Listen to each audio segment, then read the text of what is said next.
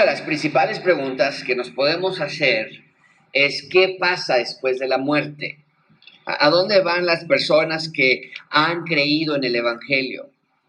Muchos hemos sido enseñados que cuando morimos nos vamos al cielo, que estamos caminando en las calles de oro y que ya estaremos en nuestro último destino y de ahí se llegan a sostener muchas personas que vamos a estar en el cielo y que ya vamos a estar sin dolor y sin enfermedad en la ciudad celestial.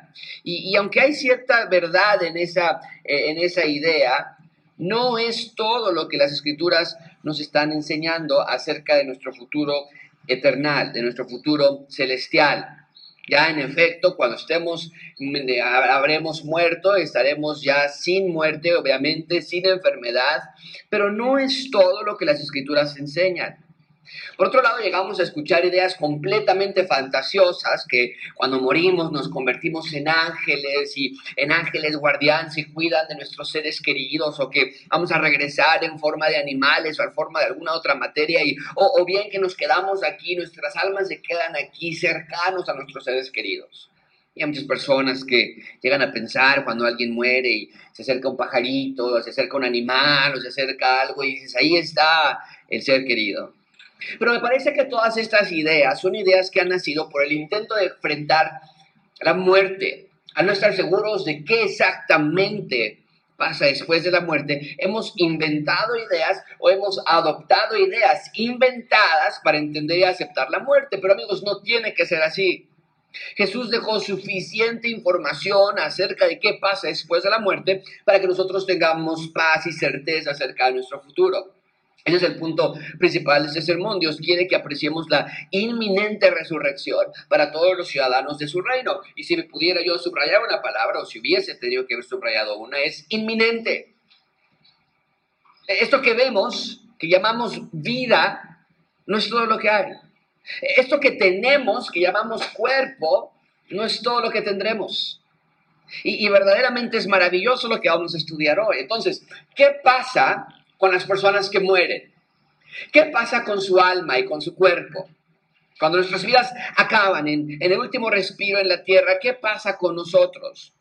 Y antes de responder esta pregunta, nada más como manera de repaso, seguimos en el día miércoles, en la última semana de vida de Jesucristo. El viernes el Señor Jesucristo va a ser crucificado, pero hasta este momento seguimos en el día miércoles. Dentro del templo, Jesús continúa enfrentando a sus enemigos. Y recuerden que ya lo increparon con la pregunta, ¿con qué autoridad haces estas cosas? Cuando el Señor Jesucristo clausuró el templo y tiró las mesas y sacó a las personas que estaban allí dentro. Y Jesús en ese momento les dio una última oportunidad de y él les contestó con algo a, ellos, con algo misericordioso. Hey, ¿quieren saber con qué autoridad hago estas cosas? Ustedes díganme de la predicación de Juan el Bautista. ¿Era de Dios o de los hombres?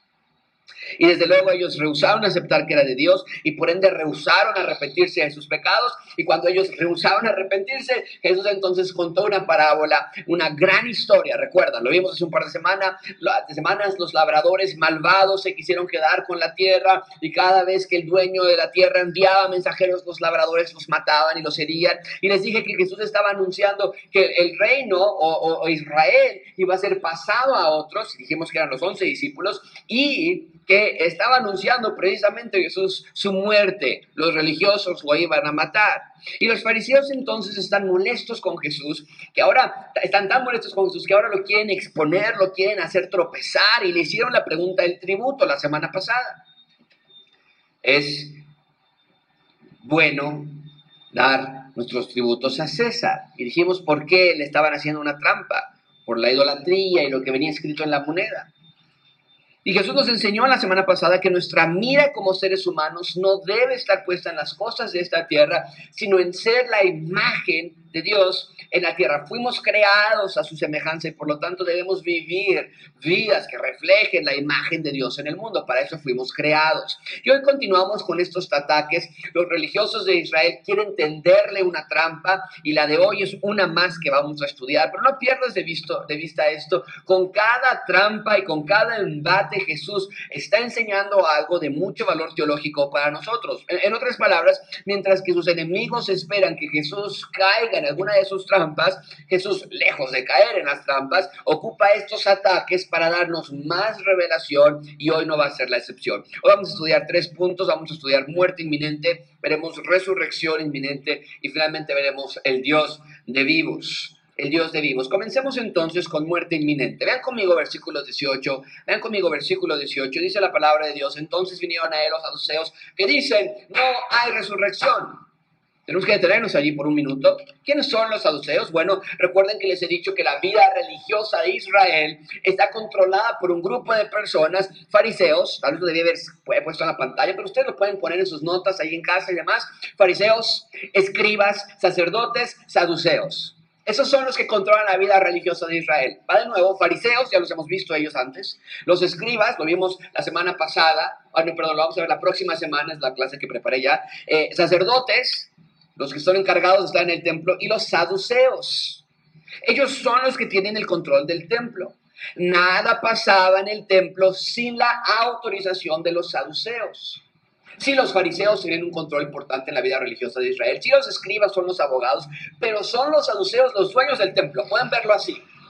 Si en tus Biblias o tus notas puedes poner ahí al lado de saduceos, dueños del templo. Si comparabas a los fariseos, que vaya, eran religiosos, grandes, ortodoxos, teológicos, si los comparabas fariseos con saduceos, los fariseos se quedaban cortos. Imagínate nada más con todo y con las reglas y normas que los fariseos habían impuesto, los saduceos eran un ala, mucha atención con esto, los saduceos eran un ala radical del movimiento religioso judío. Vaya, si los fariseos ya de por sí nos parece como que están muy extremosos, los saduceos se fueron todavía mucho más lejos. Mucha atención con esto. Los saduceos creían exclusivamente en la veracidad del Pentateuco, es decir, los primeros cinco libros del Antiguo Testamento, Génesis, Éxodo, Levítico, Números y Deuteronomio. Los demás libros del Antiguo Testamento no los aceptaban, los cuestionaban y más bien los comparaban con el Pentateuco para ver si podían obtener algo de verdad. Y ciertos libros del Antiguo Testamento de plano no los aceptaban, como verdaderos. Solamente los primeros cinco libros del Antiguo Testamento. ¿Ok? Ahora, particularmente nos dice nuestro texto que los saduceos, lo tienen en la pantalla, no creen en la resurrección de los muertos. En esencia, lo que ellos creían es que cuando alguien muere, ahí queda su alma desaparece, cesa de existir. Y esto es muy importante que lo entendamos porque ellos creían que la resurrección era un concepto que se habían inventado recientemente y por lo tanto ellos decían, hey, no está en el Pentateuco, no hay nada que hable acerca de la resurrección y por lo tanto no lo aceptaban. Si no venía del Pentateuco, recuerden, ellos no lo creían. Ahora, la mayoría de los judíos sí creían en la resurrección. ¿Por qué? ¿Por qué la mayoría de los judíos sí creían en la resurrección? Bueno, si has estado con nosotros por ya un tiempo, tú te habrás acordado de lo que Daniel nos había profetizado ya. Daniel no está en el libro de los cinco Pentateucos, recuerda, de, los cinco libros del Pentateuco, recuerden, no es uno de sus libros. Por eso los saduceos decían, sí, aunque Daniel lo dijo, ah, ese Daniel estaba en, estaba en, Babilonia y, y, según soñó, y no, no lo creemos nada. Pero Daniel ya nos había dicho en, en Daniel capítulo 12, lo tiene en la pantalla, en aquel tiempo se levantó Miguel, el gran príncipe que está de parte de los hijos de tu pueblo, y será tiempo de angustia, cual nunca fue desde que hubo gente hasta entonces, pero en aquel tiempo va a ser libertado a tu pueblo todos los que se hayan escritos en el libro de la vida. ¿Cómo se van a ver libertados? Exclusivamente dice Daniel, muchos de los que murieron o durmieron en el polvo de la tierra serán resucitados, serán despertados, unos para vida eterna y otros para vergüenza y confesión perpetua. Eso era lo que la mayoría de los judíos creía con respecto a la resurrección, que todo Israel, dice ahí el texto, unos van a ser despertados de Israel como nación, habría de resucitar un día. Y más que eso, mucha atención con esto, se había enseñado que en la resurrección futura, es decir, allí van a despertar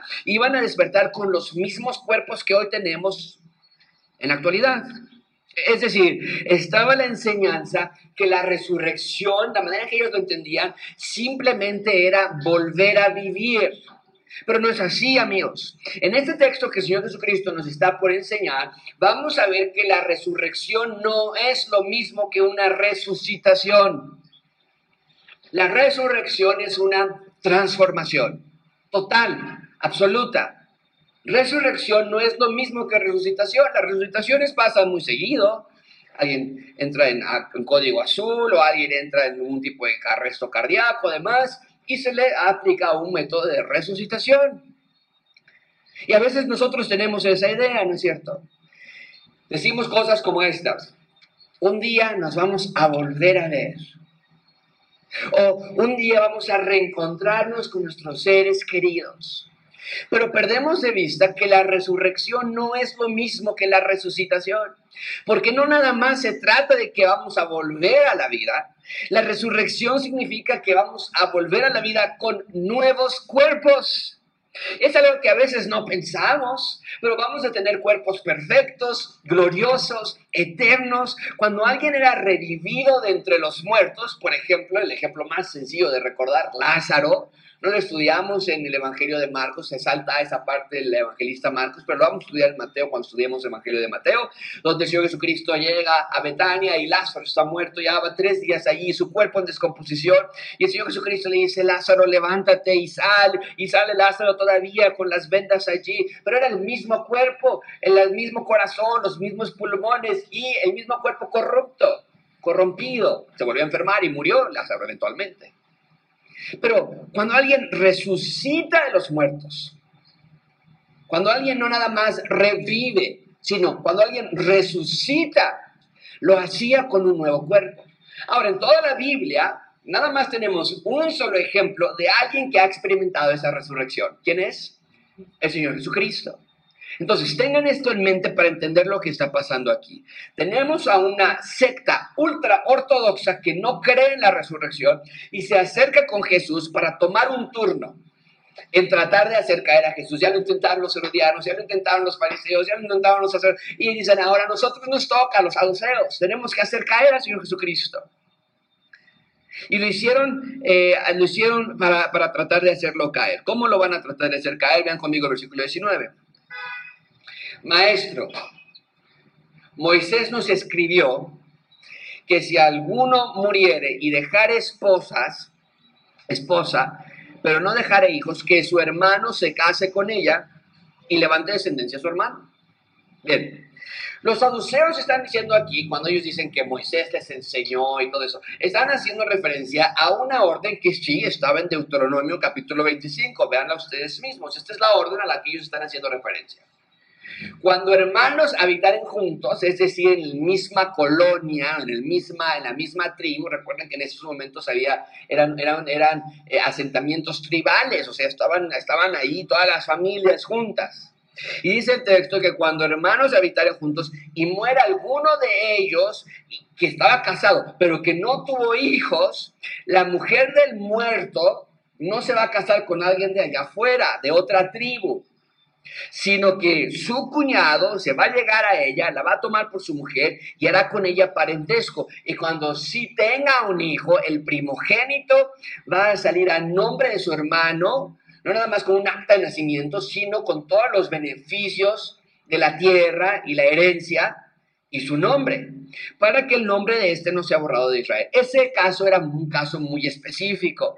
Cuando una esposa perdiera a sus hijos, a su esposo, perdón, y no tuvieran hijos juntos, el hermano sin casarse, no había, ahí no está haciendo Dios que hay, hay, este, eh, algo diferente a la monogamia, sino un hermano sin casarse la iba a tomar como esposa para que al tener hijos el nombre de su hermano siguiera en Israel. Si un hombre se casaba con una mujer y no tenían hijos, y el hombre moría, su nombre desaparecía para siempre.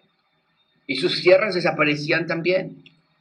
Ahora, nosotros en nuestra actualidad, desde luego, ya no funcionamos así, pero de nuevo, tengo que subrayar, había tierras, había posesiones, había herencia de por medio. Si el esposo fallecía sus hijos, eh, sin hijos, sus posesiones y su tierra y todo iba a ser, se iba a desaparecer y se iba a dar a otras personas. Eh, en este caso vemos esta acción en la vida de Ruth. También estudiamos Ruth. Cuando el esposo de Ruth murió, un familiar cercano al esposo, Boaz, Boaz se acerca con Ruth y se casa con ella para postergar la herencia y el nombre de esta familia. Bien, pero el punto es que los saduceos estaban refiriendo a esta ley. Hasta aquí vamos bien, nada más están citando la ley de Moisés. ¿Cómo es que le van a poner la trampa a Jesús? Bueno, crean una historia totalmente hipotética para que Jesús quedara en ridículo, para que no pudiera explicarlo y para exponer ante todos, hey, entiendan que lo de la resurrección no puede ser lógico, no es posible. Vean, aquí les voy a dar esta historia. Y los saduceos cuentan una historia para dejar en ridículo a Jesucristo y para mostrar que el concepto de resurrección no es verdad. Vean conmigo, versículo 20. Hubo siete hermanos, el primero tomó esposa y murió sin dejar descendencia. Aquí ya vamos, ya vemos por dónde van, ¿verdad? Van a tratar de aplicar la ley de Moisés que les acabo de mostrar ellos mismos la mencionaron y la van a tratar de aplicar a esta historia. ¿Cuál es la historia entonces? Hubo un hermano, perdón, siete hermanos, el primero tomó esposa, murió sin dejar descendencia. El segundo se casó con ella, también murió, tampoco dejó descendencia. El tercero de la misma manera, porque era la ley, ¿no? Si la esposa muere, pues el otro hermano se va y pues así se van hasta los siete y ninguno dejó descendencia. Y después de esto, pues también le murió a la mujer. Y aquí está la pregunta donde es, quieren mostrar lo ilógico de la resurrección en la resurrección, de manera sarcástica, dicen los anuncios. A ver, en tu disque resurrección, a ver, ¿cuál de ellos va a ser la mujer? ¿Ya viste que no tiene sentido Jesús? Porque los siete la tuvieron por mujer. ¿De acuerdo? Entonces, tenemos esta situación totalmente hipotética, totalmente absurda. Quieren poner en ridículo a Jesús y de paso, de paso, demostrar lo ilógico de la resurrección. Y yo estaría de acuerdo con ellos, que la resurrección sería algo ilógico si es que simplemente está hablando de revivir. Eso no está hablando de resurrección, ahí está hablando de revivir. Pero ya les dije, la resurrección no es resucitación, es transformación. Sí vamos a regresar a la vida, pero lo haremos con cuerpos totalmente nuevos y nada de lo que hacemos en, en esta tierra lo vamos a llevar a cabo de nuevo con nuestros cuerpos nuevos. Recuerden, los judíos tenían la idea de que simplemente iban a resucitar, iban a revivir más bien. Nos morimos, se quedaban allí y vamos a revivir. De hecho, esto es muy interesante, me pareció hasta gracioso. Las discusiones que se llevaban entre los fariseos que sí creen en la resurrección y los saduceos que no creen, muchas de estas discusiones iban en torno a si, a ver, dinos si vamos a resucitar con las mismas ropas con las que morimos o no. E-, esa era la discusión. Era tanto que ellos creían nada más en que ah, pues, ahí caíste y en un momento te vas a levantar otra vez. Y decían ellos, ¿y con qué ropa te vas a resucitar? O vamos a resucitar desnudos, vamos a resucitar sin ropa. Eh, ¿Qué pasa con los cuerpos que se han descompuesto? En fin, era una idea totalmente simplista de la resurrección. Entonces no comprendían en lo absoluto el concepto de resurrección bíblico. Pero no nos sorprende, porque todo lo veían desde su propia perspectiva. Si Dios hablaba de un reino, si Jesús hablaba de un reino, ¿qué es lo que ellos pensaban inmediatamente? Sí creían en el reino, pero en el reino a su perspectiva. Un reino como el de Roma, poderoso, militar. Si Jesús hablaba de resurrección, para ellos sería una resurrección desde su perspectiva, pues de nuestro cuerpo. Vamos a regresar con este cuerpo. Estaban cegados, no podían ver. Y la pregunta básicamente de este grupo de personas es, cuando llegue la resurrección, a ver, ¿con quién va a estar casado esta mujer? Porque tuvo muchos esposos en la tierra. Y de nuevo, podemos ver que la idea de resurrección que ellos tenían era casi, casi retomar tu vida donde se quedó cuando moriste. Y aunque ellos no creían en la resurrección, los saduceos lo plantean de esta manera porque así se veía la resurrección en ese momento. Ahora, sí quiero resaltar algo de lo que ellos dicen.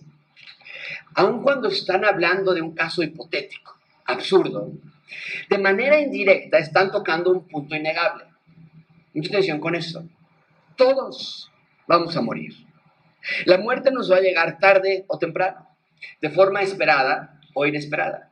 Llegará y va a tocar la puerta de nuestra salud y una vez que esa puerta se abre, la salud que tanto resguardamos por años con vitaminas, con ejercicio, con doctores, se va a ir. Amigos, la muerte es inminente. No lo podemos evitar, no le podemos dar la vuelta. Y en ese sentido, no tenemos que pensar en este caso hipotético para darnos cuenta que sí nos vamos a morir un día. La muerte es inminente. Cada día se acerca más el día de nuestra muerte. Pero la pregunta continúa, ¿qué pasa después de la muerte? Específicamente en el caso que pusieron frente a Jesús, ¿qué va a pasar con esta mujer cuando se resucite sus esposos? Y van a estar todos ahí diciendo, esposa, y los siete van a dar, ¿cuál de los siete vas a elegir? ¿Qué es lo que dice el Señor Jesucristo? Vean conmigo en segundo lugar, resurrección inminente.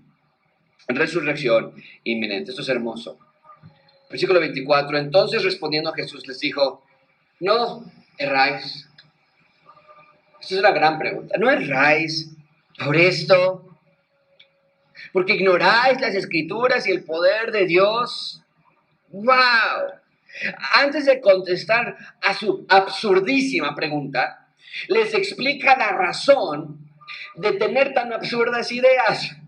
Les dice, ¿quieren saber por qué su mente está llena de ideas absurdas?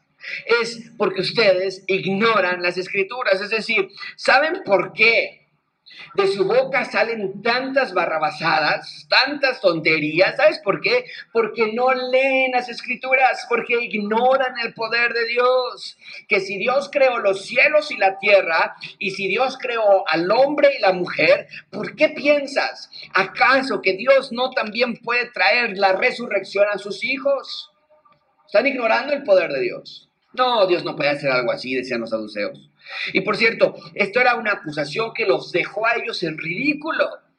Los saduceos pensaron, vamos a poner a Jesús en ridículo, pero fue al revés, porque se supone que estos hombres se jactaban de ser los expertos en las escrituras, particularmente dijimos en los cinco primeros libros de la Biblia, el Pentateuco.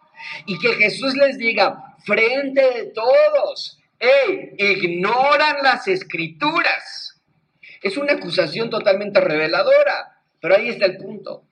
Ustedes erran, tienen errores, tienen estos malentendidos porque están ignorando las escrituras. No entienden el propósito de Moisés.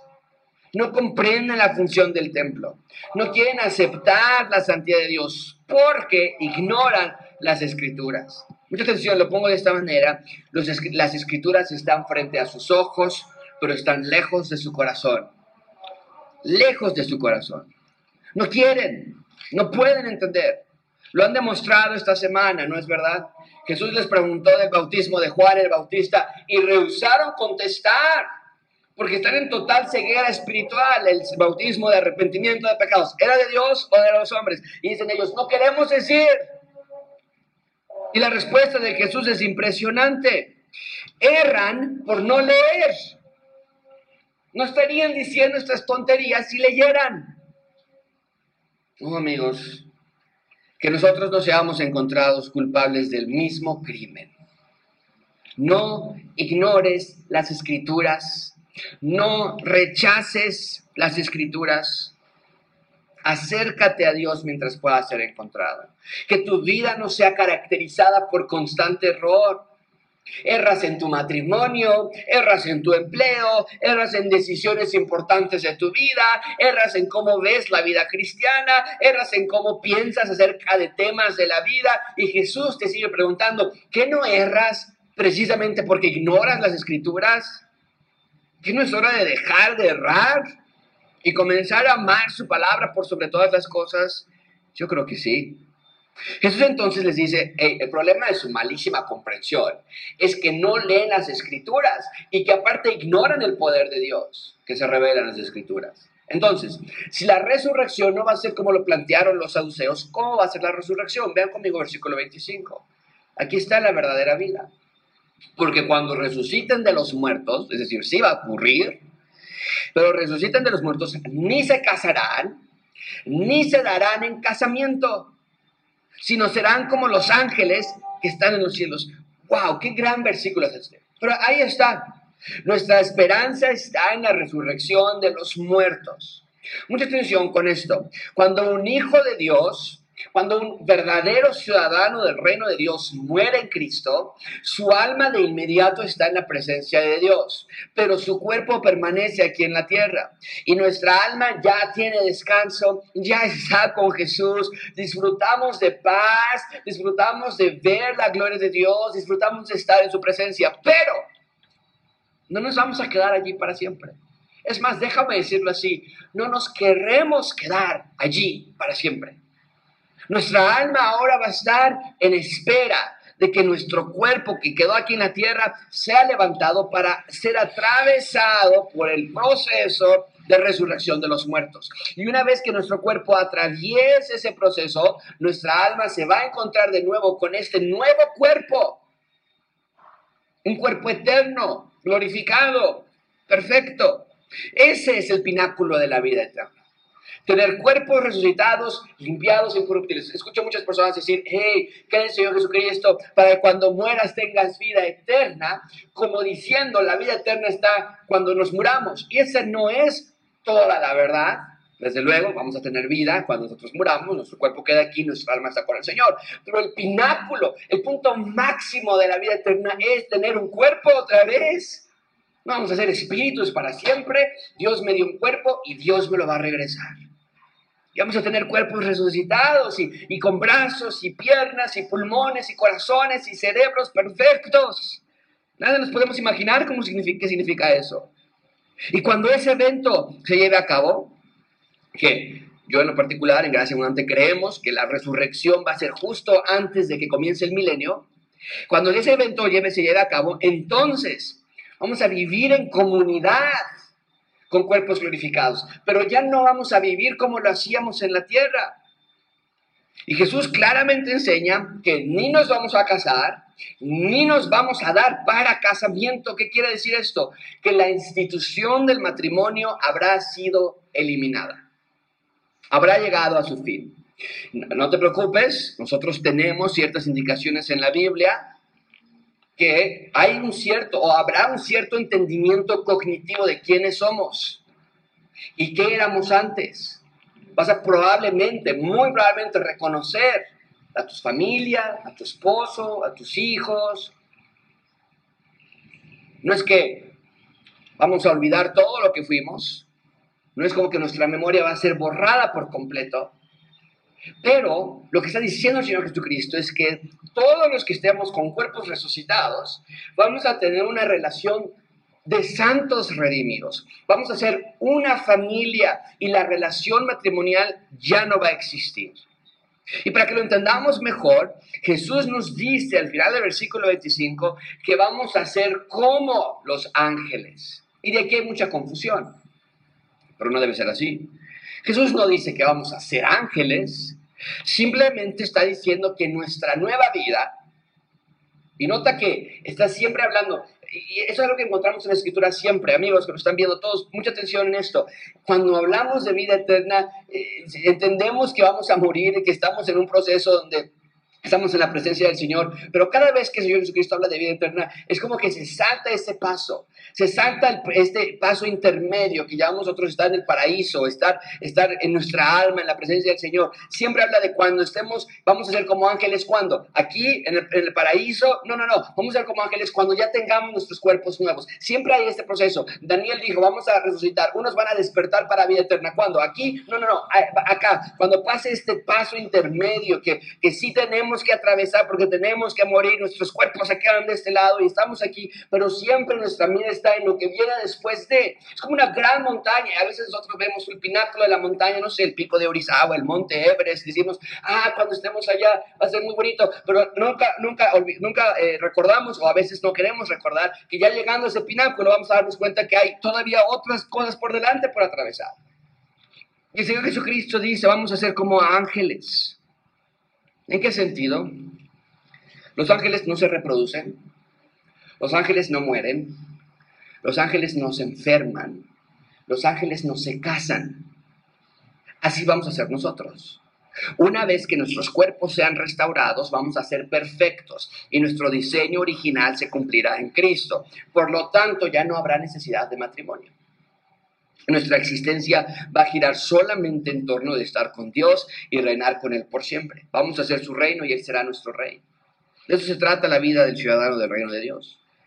Pero eso es lo que quiero que vean, amigos.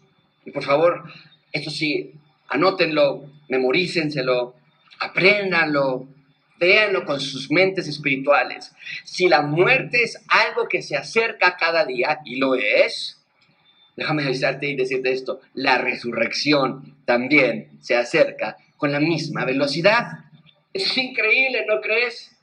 A veces no hablamos de esto, Decimos, oh, la muerte es inminente, nos va a tocar a todos, no podemos evitarlo, pero es hora de que también entendamos que para los ciudadanos del reino de Dios, no nada más la muerte es inminente, la resurrección también lo es. Esa es nuestra esperanza, ser como Jesús y tener un cuerpo glorificado como el de Jesús. Mi meta no es ya morir para acabar mi sufrimiento aquí en la tierra.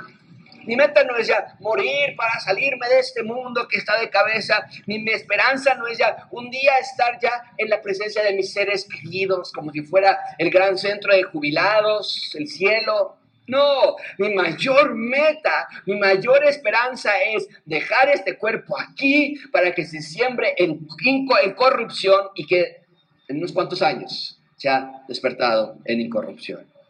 Ahora, esto no es para todos, desde luego. La resurrección es solo para los ciudadanos del reino de Dios, es exclusivamente para los salvos en Cristo. Así que si nos estás viendo esta mañana y no eres salvo, por favor te ruego que no tardes más, sé salvo hoy. Arrepiéntete de tus pecados, pide perdón a Dios y corre a los brazos de tu Salvador. Eres un infractor de la ley de Dios, pero Dios perdona si tan solo te acercas. Bien, ahí tenemos entonces resurrección inminente. En último lugar, vean conmigo el Dios de vivos el Dios de vivos. Versículo 26. Dice la palabra de Dios, pero respecto a que los muertos resucitan, ¿no habéis leído en el libro de Moisés cómo le habló Dios en la zarza diciendo, yo soy el Dios de Abraham, el Dios de Isaac y el Dios de Jacob? De nuevo, hay una clara acusación en contra de la falta de lectura de los saduceos. ¿Qué no leyeron? Dice el Señor Jesucristo. Jesús les está diciendo una cita textual de Éxodo 3.6. Eso es lo que sucedió en Éxodo 3.6. Dios está hablando a Moisés y le dice, yo soy, esto es Éxodo, por cierto, Pentateuco. Jesús les da una cita textual del libro que según ellos era la única parte de la, de la palabra de Dios. Ok, va. Pues nada más que en el Pentateuco, vamos a darles una cita del Pentateuco entonces, para que vean que la resurrección, claro que se enseña en el Antiguo Testamento. Y Jesús le dice, yo soy el Dios de tu padre, Dios de Abraham, Dios de Isaac y Dios de Jacob. Entonces Moisés cubrió su rostro porque tuvo miedo de mirar a Dios. Moisés en este episodio se estaba encontrando con Dios y Dios se le presenta en ese momento en una zarza ardiente. Pero este es el punto. Dice Jesús, ¿qué no leyeron? Se supone que ustedes son los expertos en el Pentateuco. ¿Qué no leyeron este versículo? ¿Por qué era tan importante este versículo de Éxodo aquí? Ven conmigo, versículo 27. Ya que les cita ese versículo el Señor Jesucristo, les dice, oye, pues que no te acuerdas que Moisés les dijo, yo soy el Dios. ¿Que no te acuerdas de eso? ¿Por qué? Porque Dios no es Dios de muertos, dice Jesús. Aquí está la explicación. Sino Dios de vivos. Así vosotros, así que vosotros mucho rais. El argumento del Señor Jesucristo para defender, hey, ustedes no creen en la resurrección, nada más creen en el Pentateuco, pues ¿qué no leyeron Éxodo? Dios se le estaba presentando a Moisés en el Pentateuco, Dios se le presenta a Moisés como el Dios de Abraham, de Isaac y de Jacob. Y todos estos individuos ya tenían años muertos cuando Dios habla con Moisés. Entonces, si después de la muerte no hay nada, como los saduceos pensaban, si después de la muerte desaparecemos nada más, ¿por qué Dios se sigue haciendo referencia a Él mismo con individuos que ya están muertos? Es más, ¿por qué Dios dice, yo soy el Dios de Jacob, de Moisés, de Abraham, de Isaac, como si esos individuos estuvieran vivos? ¿Por qué Dios hace referencia a ellos? Ya se murió Moisés, ya se murió Abraham, ya se murió Isaac, ya se murió Jacob. ¿Por qué Dios está haciendo eso? Dice Jesús. ¿Sabes por qué? Porque Dios no es Dios de muertos, Dios es Dios de vivos. ¡Wow! En otras palabras, aun cuando Abraham, Isaac y Jacob tienen sus cuerpos sí enterrados, ellos siguen vivos. Y Dios se declara a sí mismo como el Dios de Abraham, de Isaac y de Jacob. Más aún, no nada más están vivos, ¿verdad? Incluso hoy mismo están aún esperando su resurrección. Y con esto los saduceos no tienen más que decir. Jesucristo les dice, ustedes mucho Muchos raíz se van de allí derrotados, pero enfurecidos. Hoy es miércoles. Escucharon de la resurrección para los hijos de Dios. No les importará, no lo creen. La próxima semana vamos a ver un último ataque. Un escriba se acerca con Jesucristo y le pregunta, ¿cuál es el más importante mandamiento de todos? Y después de ese ataque se acaba, no más ataques. Hasta el último, desde luego, que es el viernes, cuando lo van a crucificar. ¿Cómo podemos concluir este sermón? Wow, señores y señoras, los ciudadanos del reino de Dios vamos invariablemente, inequívocamente, a experimentar la resurrección de los muertos. La muerte es inminente, pero recuerden esto, nunca lo olviden, nuestra resurrección también lo es. No se resignen a hablar de la muerte como, bueno, pues nos va a llegar, no nos queda más que vivir nuestros días como si fuera el último y no nos queda más que entonces disfrutar cada minuto. Oye, espérame, este cuerpo no se me va a quedar aquí para siempre. ¿Cómo que no me queda más que disfrutar? Estos no son mis últimos días en la tierra. Es, aun cuando yo muera, estos no son mis últimos momentos que voy a respirar este oxígeno. Voy a despertar y esta vez va a ser una tierra nueva en un cielo nuevo. Así que la muerte es inminente, pero la resurrección también lo es. Ánimo. Para los hijos de Dios, la muerte aquí no es muerte. Pero mucha atención con esto también. Para los hijos de Dios, la vida aquí tampoco es vida. Por lo menos no plenamente. A veces nos abrazamos de eso, ¿verdad? Queremos que no, no, no, que no nos vayamos de aquí, porque, porque como si esto fuera la vida, Jesús nos dice, hey, esto no, cuando mueres no te mueres y cuando estás vivo tampoco estás vivo, porque esto es, no es una vida plena, el mundo está de cabeza, terrible, en un planeta que está sucio, contaminado, en corrupción, políticos que son corruptos, gobiernos que son injustos, enfermedades, pandemias, muerte, asesinatos, robos. ¿Esto es vida? No.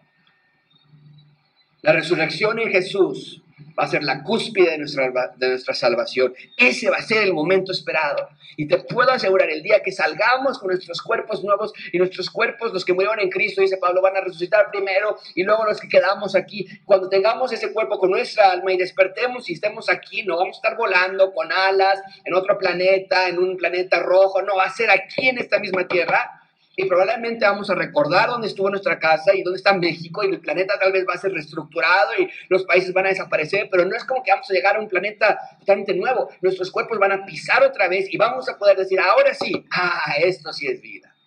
Esto sí es vida eterna. Ese es el momento esperado. Jesús lo dijo así en Juan 11:25, yo soy la resurrección y la vida. El que cree en mí, aunque esté muerto, vivirá. Esto no es todo lo que hay. Viene un día en que recuperaremos nuestros cuerpos y reinaremos con Él por siempre. Natalia y Santiago me preguntaban, ¿cómo vamos a reinar? ¿Cómo vamos a reinar? Vamos a reinar con estos cuerpos, vamos a tener seguramente algún tipo de, de, lugar donde vamos a tener la sede del reino de Dios. No es algo que vamos a estar ahí volando de nube en nube y todos ahí. No, va a ser cuerpos como los que vemos en este momento, en un planeta muchísimo mejor, desde luego. No podemos imaginarnos pero van a ser cuerpos, vamos a tener dos ojos, no nos van a salir dos ojos más, no vamos a ser extraterrestres, dos brazos, dos piernas, todo vamos a estar aquí. Así que no te plantes en esta tierra, no veas las cosas pasajeras como si fuesen eternas. Pon tus ojos en Cristo, en sus promesas, y vive una vida en donde claramente estás demostrando que tu ciudadanía no es de aquí. Pero por otro lado, pongan atención a lo que Jesús dice en este pasaje hay un peligro mortal en no leer las escrituras o en no entenderlas bien.